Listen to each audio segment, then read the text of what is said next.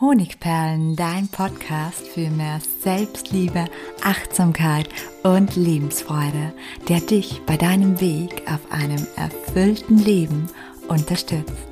Mein Name ist Melanie Pignitter. Ich bin diplomierte Mentaltrainerin, Buchautorin und Selbstliebe-Mentorin. Und ich freue mich von ganzem Herzen, dass du mit dabei bist. Mentale Entschlackung. Fünf Gedanken, die dein Leben vergiften.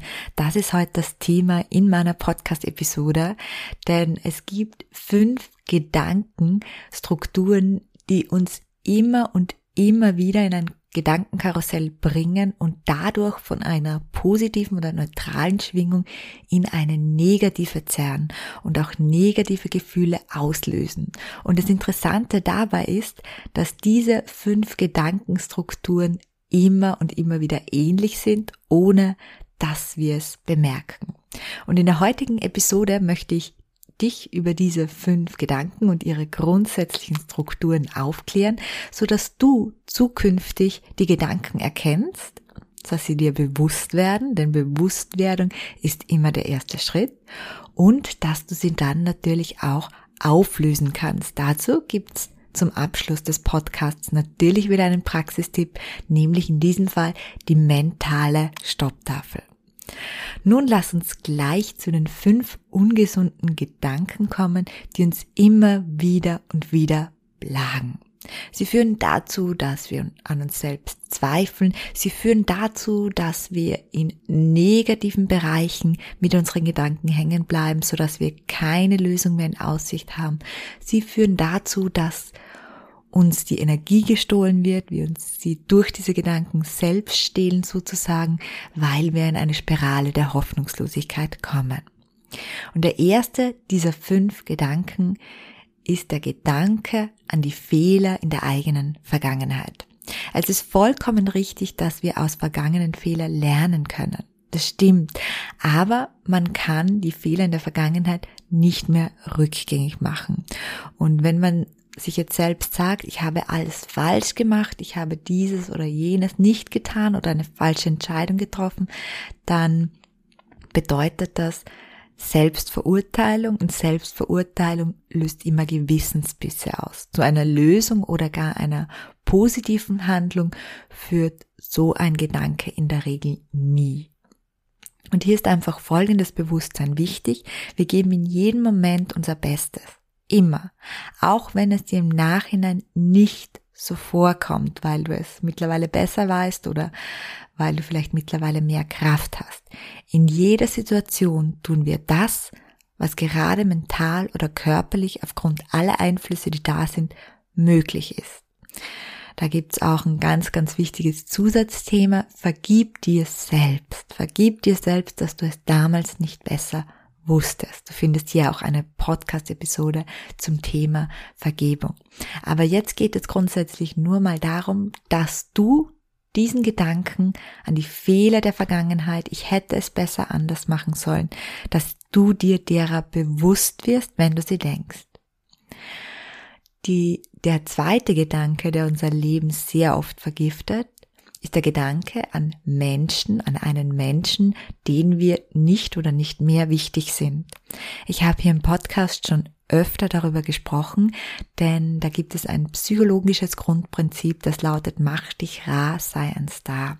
Das ist dafür verantwortlich, dass wir sehr, sehr viel Energie in Menschen investieren, die uns nicht mehr wollen, denen wir nicht mehr wichtig sind. Und allein wenn man sich das anhört, dann spürt man da direkt schon einen Schmerz. Denn wenn man seine Energie und somit auch seine Aufmerksamkeit und einen Teil seiner Liebe in einen Menschen investiert, der einen nur den Rücken zuwendet, dann ist das schmerzhaft. Und Fakt ist, die Gedanken an diesen Menschen sind meistens fast immer verschwendet. Und umso länger wir daran denken, umso größer wird auch der Schmerz. Wenn du da genaueres darüber wissen möchtest, dann hör dir gerne die Podcast-Episode, wie du Menschen loslässt, denen du nicht mehr wichtig bist an. Hier geht es wieder darum, dass du erstmals erkennst, wenn du dich wieder in einem Gedankenkarussell befindest, das heißt ständig an einen Menschen denkst, der dir seine Aufmerksamkeit nicht mehr schenkt, der dir den Rücken zugehört, gekehrt hat. Das dritte Gedankenmuster, das wir erkennen sollten, ist alles, was du nicht hast. Der Fokus auf alles, was wir nicht haben, der löst in der Regel Neid, Wut, Groll oder auch Selbstzweifel aus.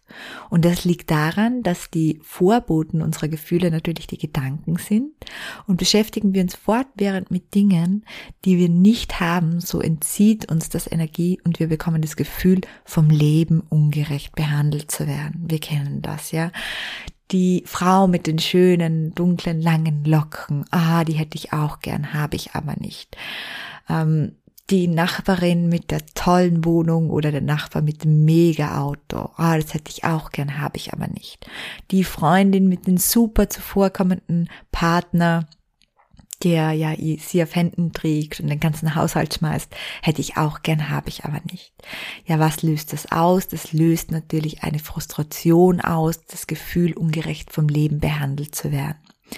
Wenn wir uns hingegen eben nicht auf das Negative, was wir nicht haben, fokussieren würden, sondern auf die Fülle, also zum Beispiel auf den Partner, der uns liebt und schätzt, auf die wunderbare Freundin, die sich einmal die Woche meldet, auf den vollen Kühlschrank oder was auch immer, so würde Dankbarkeit entstehen. Und Dankbarkeit, das ist ein unglaubliches Machtinstrument in Bezug auf unsere Glücksgefühle und unser Wohlbefinden.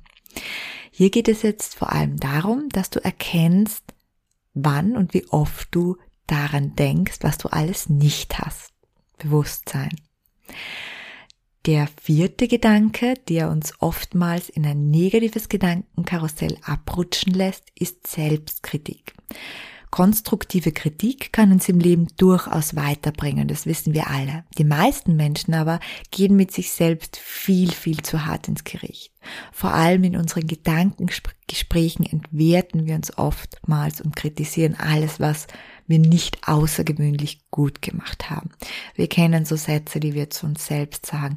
Ja, ist ja wieder mal typisch. Ich mache ja immer alles falsch. Andere können das besser. Ich stelle mich schon wieder an wie ein Vollpfosten, ich Idiot, also wirklich brutale Kritik.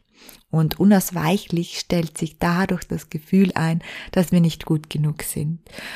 Würden wir entgegengesetzt an all das denken, was wir gut können und was uns liebenswert macht, so würde dadurch unser Selbstwert wie auch unser Wohlbefinden natürlich steigen. Aber dazu kommen wir gleich noch. Der fünfte Gedanke, der uns richtig runterziehen kann, das sind Horrorszenarien. In meinem Buch Federleicht habe ich davon berichtet, dass die meisten unserer Gedanken nicht die sind, die wir der Vergangenheit widmen, auch nicht die, die im Hier und Jetzt weilen. Nein, die meisten unserer Gedanken, die reisen in die Zukunft. Und es wäre ja schön, mit unseren Gedanken in die Zukunft zu reisen, wenn wir uns dort die Erfüllung unserer Wünsche ausmalen würden. Aber die meisten Menschen, die malen sich leider Horrorszenarien aus. Horrorszenarien als Nährboden für ihre Ängste und Sorgen. Und ja, manchmal sind diese Horrorszenarien auch hilfreich, damit man Gefahren umgeht, aber in 99,9 Prozent aller Fälle, in denen wir uns Horrorszenarien ausmalen, treffen diese niemals ein. Die Gedanken daran vermiesen uns also völlig umsonst die Gegenwart und ziehen unsere Stimmung und unsere Energie in den Keller. Ja, das sind die fünf Gedanken, mit denen wir uns regelmäßig vergiften. Und jetzt, wo wir diese Gedanken entlarvt haben, haben wir auch erkannt, dass sie keinen Nutzen für uns haben. Im Gegenteil, sie entziehen uns Energie und knabbern an unserem Selbstwert. Und dennoch ist es nicht so einfach, solche Gedanken einfach abzustellen. Denn meistens haben sich diese Gedankenstrukturen und Muster tief eingebrannt. Aber da habe ich einen Tipp für dich mitgebracht, und zwar die mentale Stopptafel. Dadurch, dass du dir diese Podcast-Episode mit diesen fünf Gedanken jetzt achtsam angehört hast, wirst du vermutlich in nächster Zeit immer öfter merken, wenn du einen dieser fünf Gedanken hegst. Und wenn du das bemerkst und deshalb ist Bewusstsein so wichtig, dann kannst du die mentale Stopptafel einsetzen. Die mentale Stopptafel besteht daraus, dass du deine Augen schließt und vor deinem inneren Auge eine überdimensional große Stopptafel entstehen lässt. Du kannst außerdem, wenn du alleine bist, demonstrativ deine Hand heben, die Handfläche nach vorne geben und ein Stoppzeichen dazu machen. Das verstärkt die Wirkung nochmal. Dann hast du einen kleinen Spickzettel vorbereitet, einen Notizzettel, den du immer bei dir trägst, also entweder in deiner Geldbörse oder in deiner Smartphone-Hülle. Und auf diesem Notizzettel findest du jetzt einige Fragen und wählst dir dann genau eine Frage aus, die du sofort beantwortest. Also erster Schritt, Augen schließen, Stopptafel visualisieren, Körperzeichen und dann greifst du zu deinem Spickzettel. Auf diesem Spickzettel sind einige Fragen, die ich dir jetzt vorlese, die du allerdings auch dir einfach aus dem Blog, also aus der Verschriftlichung des Podcasts herausschreiben kannst, den ich in den Show Notes noch verlinke. Die Fragen, wofür bin ich dankbar? Auf was freue ich mich heute? Was habe ich heute oder diese Woche schon gut gemacht? Wann habe ich zuletzt gelacht und worüber? Was begeistert mich gerade? Was gibt mir Kraft? Menschen, Orte, Tätigkeiten. Was kann ich jetzt tun, um mich ein klein wenig glücklicher zu fühlen? Welche Menschen schenken mir ihre Liebe? An welches Erfolgserlebnis denke ich immer gern zurück? Genau, du stellst dir also eine dieser Fragen, du suchst dir intuitiv eine aus und beantwortest sie im Gedanken.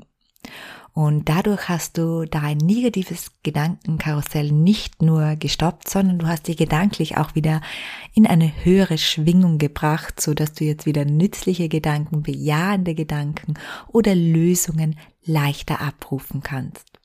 Und wenn du diese Methode ein paar Mal erfolgreich eingesetzt hast, dann wirst du beginnen zu bemerken, dass deine Gedanken nicht mehr so schnell in die Negativkarusselle, in diese ungiftige Gedanken abdriften und dass du von Mal zu Mal lösungsorientierter bzw. positiver denkst und so eine angenehme Grundstimmung in dir auslöst. Ja, somit bin ich am Ende der heutigen Podcast-Episode angelangt. Ich hoffe, dass du diese Methode mal ausprobierst und wünsche dir dabei ganz viel Freude und Erfolg. Herzlich, deine Melanie.